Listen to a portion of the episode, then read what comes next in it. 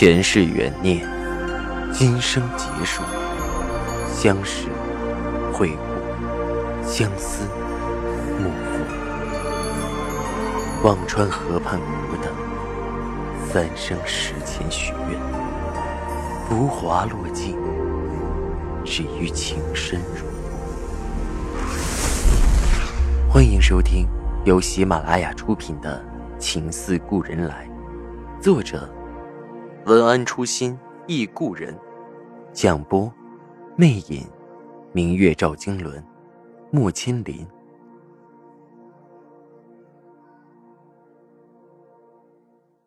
第一百二十五集，第二十三章，穷途得他解干戈，误入艳局西风波。我忽然从茶室下来。楼下是个很大的商场，我漫无目的的在里面闲逛着，忽然看到了一个熟悉的品牌——丝织恒，我不由凑上去。那是丝之恒的服装专卖，大多是高档的裙子、睡衣之类。我看到了很熟悉的一样款式，我曾经穿过的 S 三零，那个陪着赵以静应酬的夜晚。那个似曾相识、第一次彼此交付的夜晚，穿着昂贵的八千块一条的 S 三零，我的心忽然扯得有点疼。看着上面的标价，如今已不止八千了。不知是物价涨了，还是司之恒的东西更高档了。居然标牌上写的是一万两千八。服务员走过来问着：“小姐。”喜欢哪件可以试试？我指着 S 三零，竭力让声音平稳。啊，这条我试试。服务员刚要去拿，我忽然发现挂着的这件样品是桃红色的，不禁说着：“取一件玫瑰色的，我试试。”时隔这么久，我依然记得赵雨静沉厚的声音：“递件玫瑰。” M 吗？想到这些，心还在丝丝的疼。服务员看着我，表情很惊讶。呃，这条裙子没有玫瑰色的，卖完了吗？我问着。啊，如果能调货，我可以等。我只想要地锦玫瑰这个颜色。我坐到了沙发上，这件裙子就是化成灰，我也不可能认错。小姐，不是卖完，这个款式没有玫瑰色的裙子。服务员耐心的向我解释着：“我们是厂家直销，您可以看一下我们的图册，所有的颜色都在上面。”我疑惑的接过了服务员递来的图册，细细看着，这款 S 三零的颜色共有二十个色系，红、黄、蓝、绿，的确没有玫瑰色。我的心跳得很快。玫瑰色呢？属于我的东西为什么不见了？服务员像想到了什么，忽然说着：“哦，对了，最早拿来样品图册的时候，好像是有这款玫瑰色的，但最后正式上货的时候就没有了，没有生产。没有生产，为什么？我不懂。我的裙子已经托连小茹还给了赵以静。”想留一个似曾相识的记忆，也成了奢望。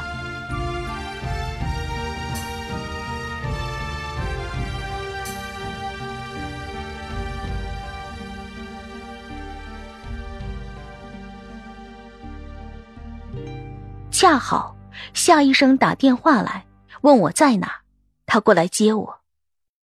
等着夏医生的时候，忽然接到肖斌的电话。听说你回北京了。他的消息倒是灵通，我问道：“啊，是啊，怎么想请我吃饭？”“行啊，你说想吃什么，我请你。”肖斌认真的说：“好久没见你了。”“嗯，明天吧，我也有事想和你说。今天约了个朋友在华悦饭店吃饭，要不你一起来？”我打趣着。“得了，明天再见吧。”我凑什么热闹啊！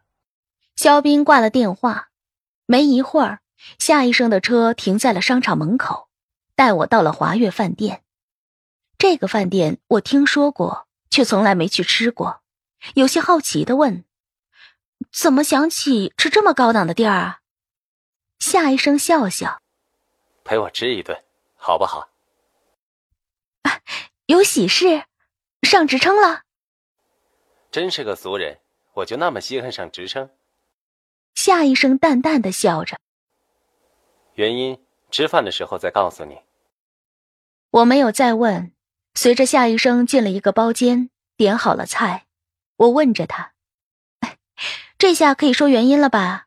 无功不受禄，无缘无故请我吃这么一顿，我可受不起啊。”夏医生眉梢一挑，淡淡道：“也没什么，辞职了，解脱了，庆祝一下。”什么辞职？我险些从椅子上弹起来。那家医院在北京非常的出名，多少人挤破了头想进去，夏医生居然轻易的就辞职了。我还想说话，夏医生已经给两个杯子里倒了红酒，递给我一杯，笑着：“在哪里都是做，做的开心就好。”说着，悠悠的将酒旋进了嘴里。看着他云淡风轻的样子。我有些着急，哎，好好的，倒是为什么辞职啊？前途怎么能这样开玩笑？夏医生依旧是一副宠辱不惊的淡定模样，深深看着我道：“青阳，事业前途是很重要，但还有更重要的东西。何况，离了这家医院，难道就没有前途了吗？”我答不上来，也问不出究竟。只是看着夏医生，心里很不是滋味。我不知道他做这样决定的原因，但他的脸上似乎永远都是一副闲云野鹤般的淡然。我边吃饭边琢磨着怎么向他细细询问他的事情。忽然，包间有人敲门，我以为是服务生，便说着：“请进。”门开了，我是背对着门。而正对门的夏医生眉头微微蹙了一下，站了起来。我一扭头，一对六十岁左右的夫妇正面带愠色推门而入。爸，妈，你们怎么来了？夏医生很意外的问着。我愣了一下，冲两位老人点头微笑，打过招呼，细细的上下打量着。夏医生的父亲头发已经花白，母亲保养的很好。精神气质都非常好，一看便是家境优越、书香门第的味道。我和夏医生将他的父母让了进来，坐在正位上。夏医生的母亲看了看我，温声问着：“这位是？”夏医生顿了一下，坦然着：“宋清扬，是你说的那位宋小姐吗？”夏医生的父亲问着。夏医生点了点头。我明显的看到夏医生父母的眉头都是一皱，露出几分不悦。我的心皱了一下。我知道夏医生的家就在河北，离北京很近，却不知他父母特意都赶来是为了什么。夏医生的父亲说着：“志锦，早晨李主任给我打电话了，说你坚持要辞职。我和你母亲放下电话，急着就让司机开到北京。”小马说：“你中午在这里吃饭，我没有赶过来，就是想问问你，好好的工作，怎么说辞就辞了？”夏医生的母亲说话慢慢的，很优雅，即使是这么紧急的情况，依然不改气度。是啊，志锦，李主任说你马上要进职称了，这个关键时刻，你怎么这么任性？你是医院的骨干，他们才不同意你调到南京的分部，可也不能因为这个就辞职啊。当初进这家医院虽然是你的能力，但李主任也是看在你爸爸的份上帮了忙。如今你这么一走，怎么说得过去呀？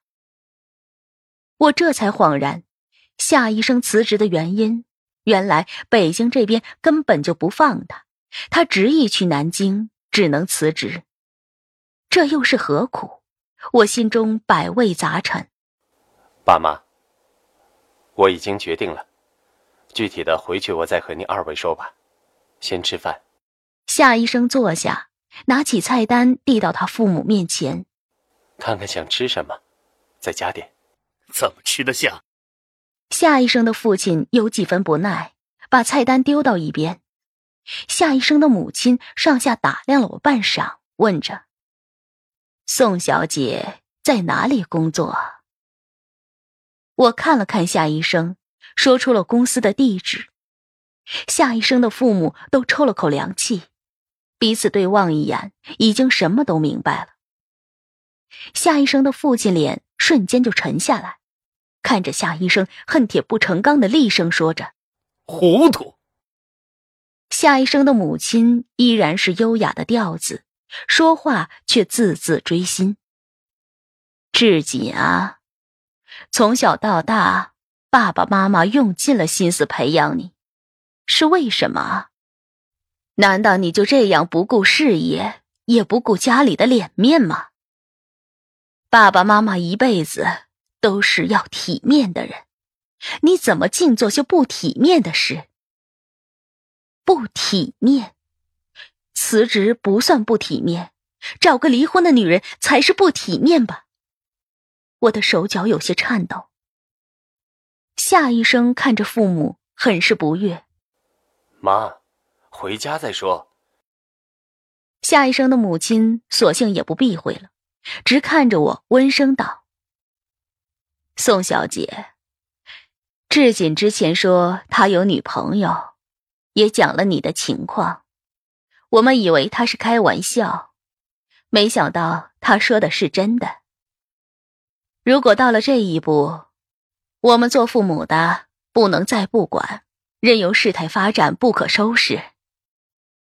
我不知道志锦有没有同你说过，我和他父亲呢？只会接受和他门当户对的女孩子。妈，好了。夏医生皱眉，打断了他母亲温声软语的软刀子。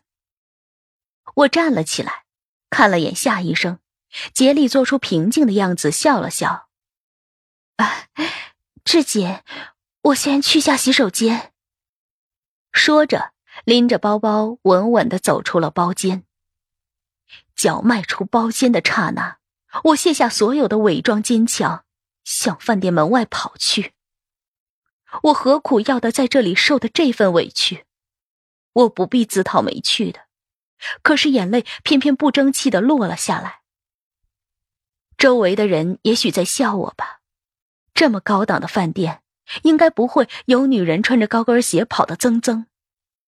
宋清扬这样很丢脸。可是这样也没有被人家当面数落不体面更丢脸吧？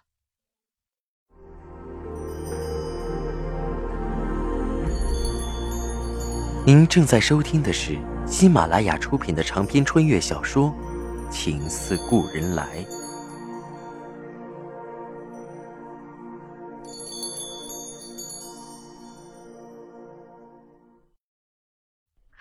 我跑出了饭店。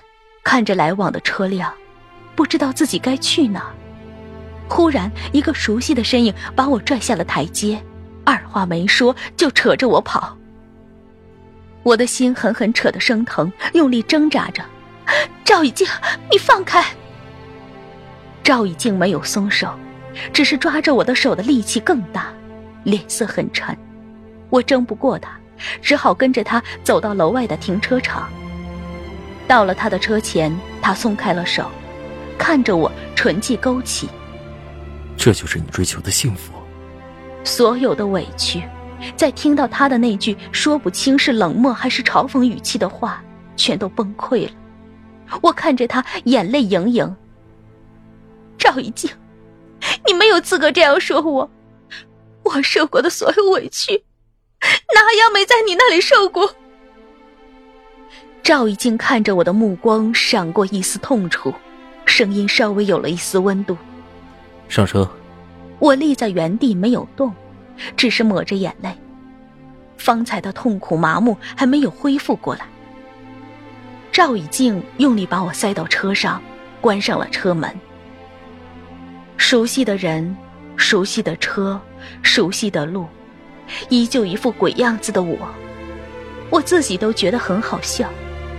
无论是顾军还是夏医生，每次我被一个男人伤得遍体鳞伤的时候，都能恰好让赵以静看到笑话，真是活见了鬼。我忍不住凄然笑着。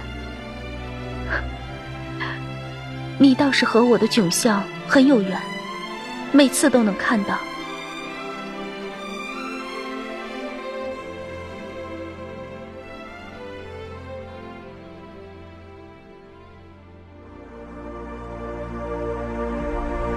听众朋友，您刚刚收听到的是喜马拉雅出品的长篇穿越小说《情似故人来》，作者文安初心忆故人，播讲。魅影，明月照经纶，莫千林。更多精彩有声书，尽在喜马拉雅。